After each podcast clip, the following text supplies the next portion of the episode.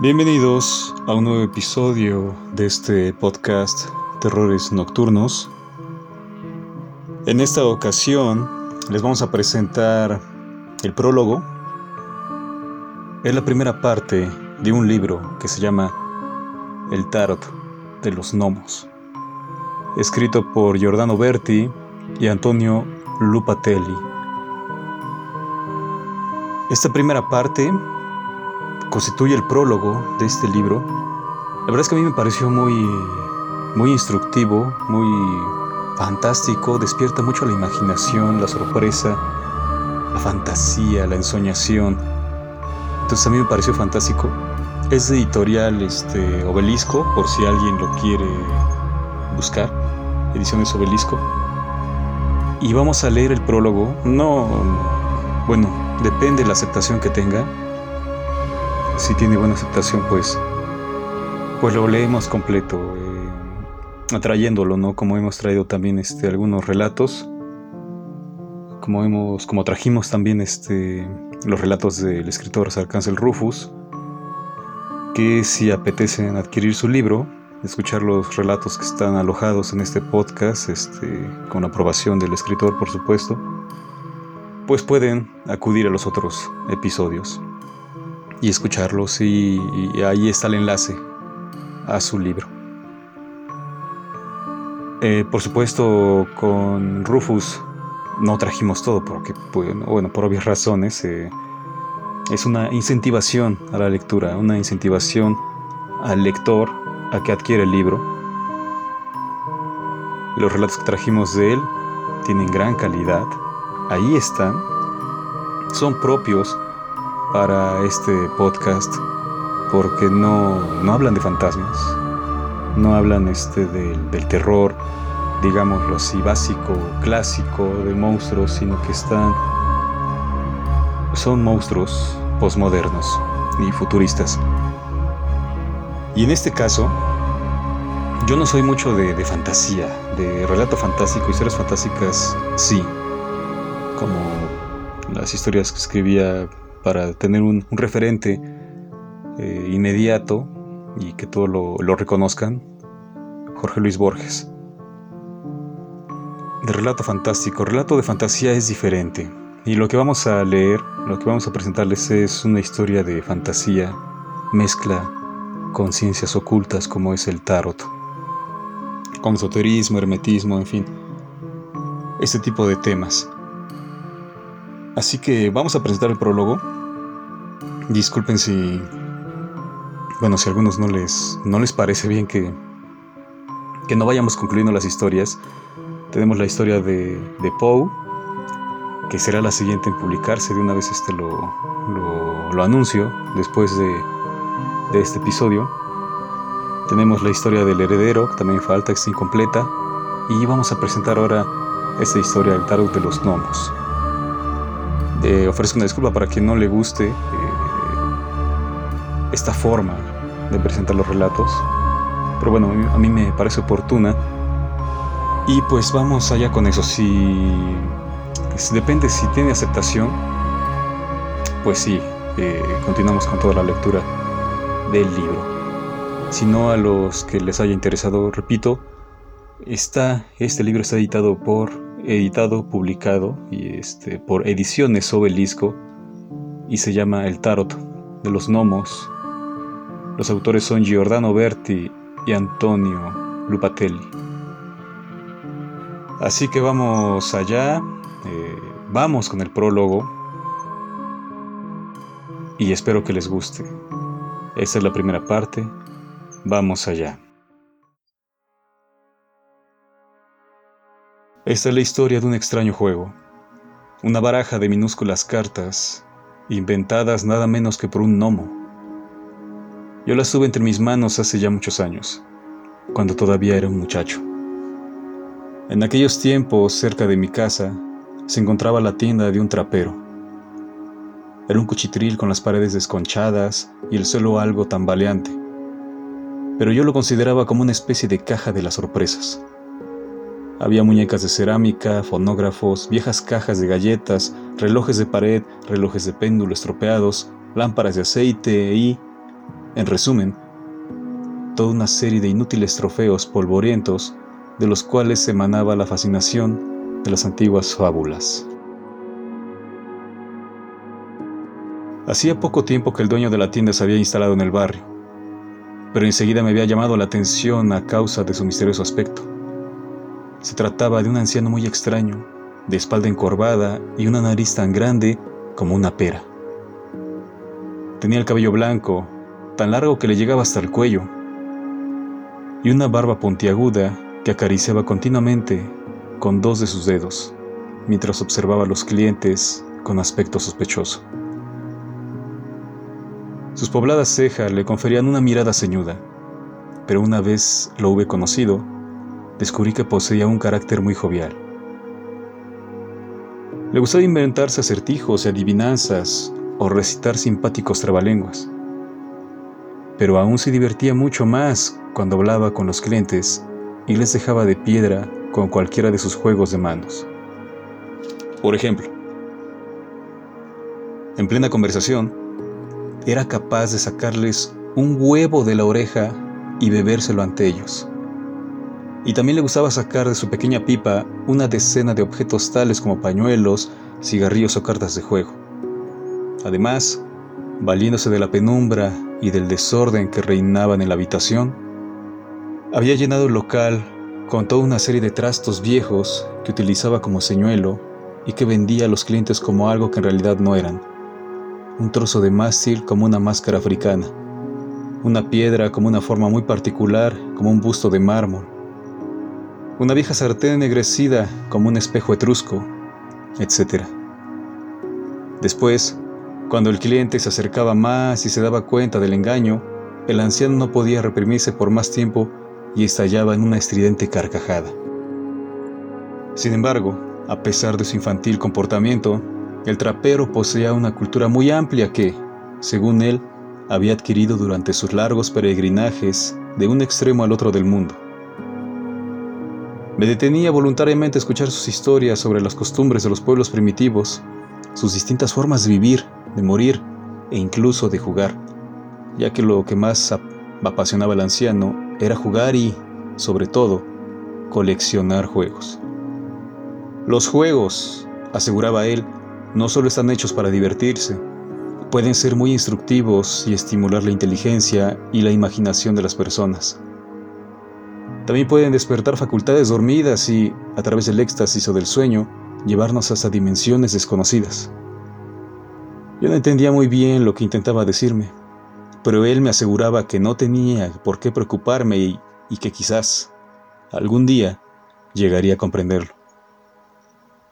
En cierta ocasión me invitó a visitar lo que él consideraba una de las maravillas del mundo, su colección.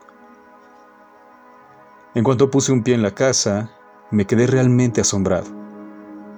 Por donde quiera que mirase, no había más que juguetes, marionetas mecánicas y de cuerda, tableros de ajedrez muy antiguos, mapamundes de tierras inexistentes, juegos de cartas, trick-tracks, aliosi, juegos de la oca, del dominó, Shanghai, Asnas, Mahjong y una infinitud más de cosas que yo no conocía.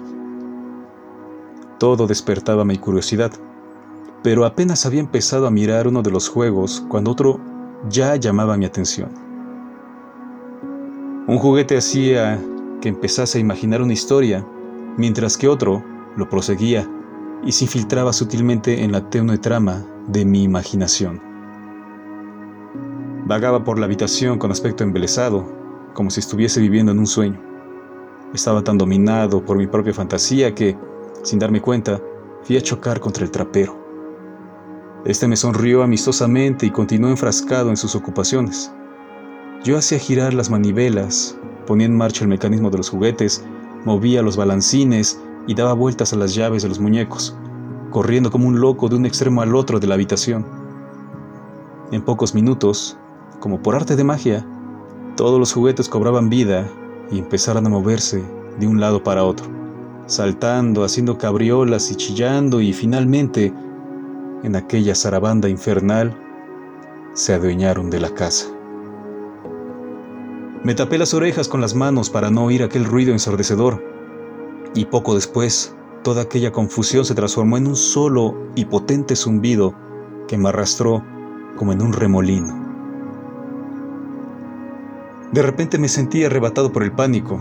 Los soldaditos de plomo, las bailarinas y todos los demás juguetes venían a mi encuentro mirándome amenazadoramente. La habitación empezó a dar vueltas a mi alrededor, cada vez más deprisa. Intenté apoyarme, después lo vi todo negro y perdí el conocimiento. Al recobrar el sentido estaba totalmente empapado de sudor, pero cómodamente sentado en una mecedora, mientras que un tintinante reloj de pared llenaba la habitación con sus delicadas notas. El anciano estaba situado frente a mí y me ofrecía una taza con un humeante brebaje. La imaginación te ha jugado una mala pasada, me dijo sonriendo, y tú te has dejado llevar por una especie de autosugestión. Ahora, tómate esta tisana y te recuperarás enseguida. Todavía algo trastornado por lo sucedido, no tuve fuerzas para contestarle. Tomé la taza entre mis manos y, lentamente, empecé a sorber el líquido con dificultad mientras el anciano me miraba con aire satisfecho. Esperó que terminase de beber la infusión y después siguió hablándome. Bien, lo que te ha ocurrido hoy tendría que haberte hecho entender muchas cosas, afirmó con aire paternal y acariciando su puntiaguda barba. ¿Qué es lo que debo comprender? Le pregunté, algo molesto. Usted me ha dicho que no ha sido más que una autosugestión. Por un momento, llegué a pensar que los juguetes estaban vivos y me estaban amenazando. Por eso me asusté tanto. Es cierto, contestó el anciano, pero ya deberías saber que las cosas no son lo que nos parecen a primera vista. ¿Recuerda los juegos de manos? Todo es ilusión, pero al mismo tiempo todo es posible. Solo depende del estado de ánimo. Ya lo sé, le dije, pero no es lo mismo. ¿Cómo he podido llegar a sentirme amenazado por unos objetos inanimados?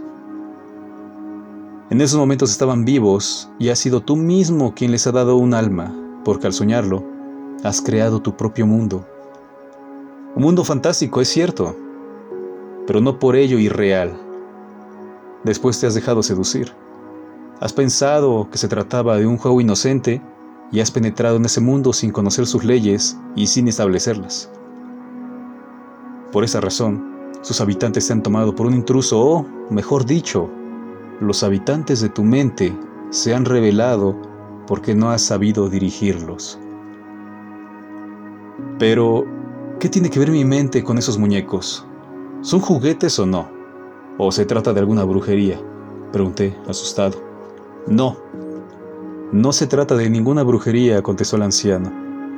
Los sueños simplemente son imágenes, emociones y estados de ánimo que la mente recoge y elabora.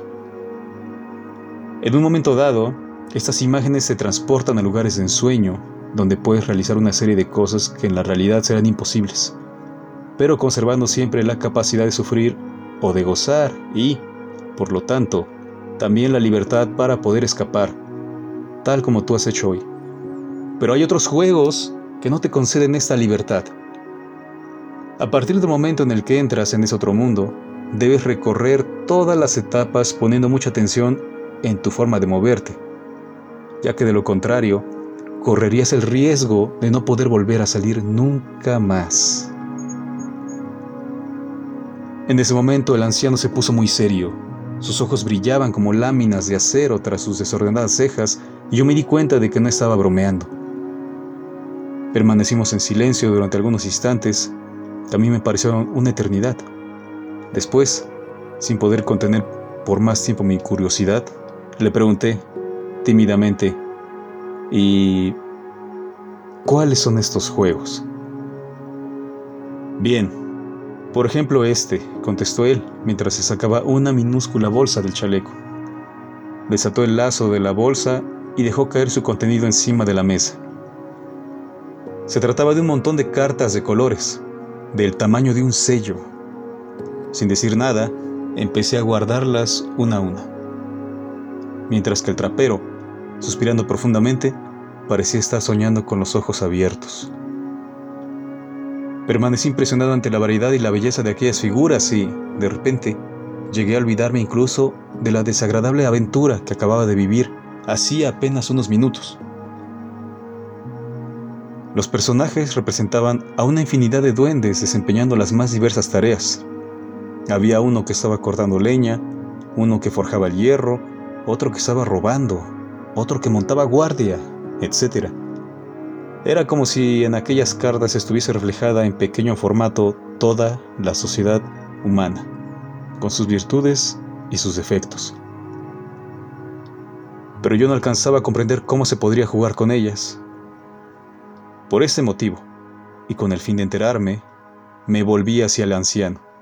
Son preciosas, exclamé, pero ¿cómo se utilizan? En mi vida había visto unas cartas parecidas a estas. Es lógico. Este es el único ejemplar existente. Se llama el tarot de los gnomos. Me lo dieron cuando todavía era un niño y, precisamente, el que me lo regaló era un gnomo. Desde entonces, jamás se lo había enseñado a nadie. Si aprendes a conocer todas sus cartas, podrás extraer muchos conocimientos útiles. Te enseñarán a leer en el alma de las personas y a viajar con la mente a universos en los que la fantasía se convierte en realidad y los sueños gobiernan el orden natural de las cosas. Durante algunos segundos permanecí sin pronunciar ni una sola palabra, pues, aunque ya hacía mucho tiempo que estaba acostumbrado a las extravagancias del anciano, realmente ésta la sobrepasaba todas. Primero me aturde con ese estruendo infernal, pensé. Después me suelta un extraño discurso sobre las ilusiones y, ahora, por añadidura, quiere hacerme creer que ha conocido a un gnomo. Verdaderamente, creo que se está burlando de mí, pero le seguiré la corriente. Ah, sí, le dije en tono burlón. Una vez, yo también conocí un gnomo. Era así de pequeño y sabía que no me creerías, me interrumpió él. Es más, lo contrario me hubiese sorprendido. Sin embargo, te aseguro que no estoy delirando. Y si tienes la paciencia de escucharme, te explicaré con pelos y señales toda la historia de estas extrañas cartas. Supongo que cuando haya terminado, me tomarás por un loco, pero no importa. Con el tiempo, cambiarás de opinión. Yo estaba perplejo, pues el anciano no parecía estar bromeando y, además, el tono de su voz era demasiado convincente, aunque, sin embargo, de un momento a otro esperaba oír su acostumbrada risa burlona. Está bien, contesté, sonriendo. Hábleme de este tarot. El trapero hizo una pausa como si quisiera reordenar sus ideas. Se acarició la barba, pasó el dedo por sus pobladas cejas y, después, empezó a hablar. Esta historia tuvo su comienzo hace ya muchos años, cuando yo todavía era un chiquillo y vivía en un pequeño pueblo, oculto tras las montañas. Aún recuerdo las largas veladas nocturnas pasadas en el establo de ese o de aquel campesino mientras todos, tanto adultos como niños, nos ocupábamos en desgranar las panochas y de preparar la paja que las ancianas trenzaban para hacer canastas. También recuerdo algunas historias sobre espíritus, demonios y otros seres sobrenaturales. Durante la narración, todos permanecíamos boquiabiertos, por lo que yo jamás llegué a comprender cómo los mayores podían escuchar estas historias con tanto interés y después burlarse de nosotros, diciéndonos, todavía tenéis la cabeza llena de pájaros. Con frecuencia, en sueños, yo volvía a revivir todas las aventuras que había oído contar, y así, de la mano de fantásticas criaturas, entraba en un mundo encantado por el cual, aún hoy, sigo experimentando una tremenda nostalgia. Una fría noche de invierno, mientras afuera soplaba un viento de nieve, me sucedió algo muy extraño, por no decir imposible, aunque sigo conservando la prueba de que sucedió realmente. Recuerdo que oí un ligero repiqueteo en los cristales de la ventana del cuarto donde dormía. Al principio pensé que se trataba de las ramas de un árbol, pero después me pareció oír un grito y dos golpes más persistentes. Lentamente salté de la cama y, aunque un poco asustado, me acerqué hasta la ventana. Oí cómo golpeaban de nuevo en los cristales y una vocecita que pedía ayuda. Tras un breve titubeo abrí la ventana y, en un santiamén, un hombrecito saltó dentro de la habitación. Estaba medio muerto de frío, le castañaban los dientes y no paraba de quejarse. No era más alto que la palma de una mano y sobre su cabeza llevaba un extraño sombrero terminado en punta y bordado de estrellas. Sus ropas estaban heladas, por lo que quité la funda del cojín y se la di, invitándole a quitarse las ropas mojadas y a calentarse delante de la estufa. Siempre refunfuñando, el hombrecillo empezó a dar saltos y agitar los brazos como un loco. Me di cuenta que era mejor dejarlo solo. Fui a la cocina, sin hacer ruido, y le calenté un tazón de leche. Cuando volví a la habitación, el hombrecillo ya se había puesto a sus anchas. Estaba sentado encima de la cama con las piernas entrecruzadas, se había quitado la ropa había descosido la funda del cojín y se la había puesto como si fuera una pijama y, naturalmente, había vuelto a ponerse en la cabeza su extraño sombrero. Apenas le vi, no pude reprimir la risa y, ante mi estupor, él también estalló en carcajadas, aguantándose la barriga con las manos y pedaleando con las piernas en el aire. Después se tranquilizó un poco y me dio las gracias por haberle salvado la vida. Me contó que la tormenta lo había sorprendido muy lejos de casa y que no había podido encontrar ningún sitio donde refugiarse. Por ello, para no morirse, se había visto obligado a desobedecer una de las leyes de los gnomos, por la cual estaba terminantemente prohibido acercarse a los hombres. Me pidió que jamás le hablase a nadie de nuestro encuentro y, para recompensarme, me dio lo más preciado de todo cuanto poseía, las pequeñas cartas que te he mostrado hace poco. Estas cartas contienen innumerables secretos, me aseguró el gnomo solemnemente. Describen la historia de mi vida y de las aventuras por las que he tenido que pasar antes de convertirme en el mago del pueblo de los gnomos. Jugando con estas figuras, podrás aprender muchas cosas útiles y evitarás repetir los mismos errores que yo cometí. Además, también podrás conocer el alma de las personas, simplemente mirándolas a la cara, o bien podrás volar con el pensamiento a otros mundos muy distintos al tuyo. Y estos solo son algunos de los poderes que podrás adquirir jugando con estas cartas. Me quedé muy sorprendido. El hombrecillo al que le había salvado la vida era el mago de los gnomos en persona y me ofrecía el secreto de su arte. ¿Y cómo se juega con estas cartas? le pregunté, emocionado. Para aprender, contestó el gnomo, es necesario que conozca la historia de mi vida. Es un poco larga, pero si quieres puedo contártela. Afuera todavía sopla el viento y no creo que se calme hasta el amanecer. Sin dudarlo ni por un solo instante, le pedí que me explicase esta historia. Me tendí sobre la cama, sosteniéndome la barbilla con las manos, mientras afuera el viento seguía soltando los árboles. El gnomo inició su relato.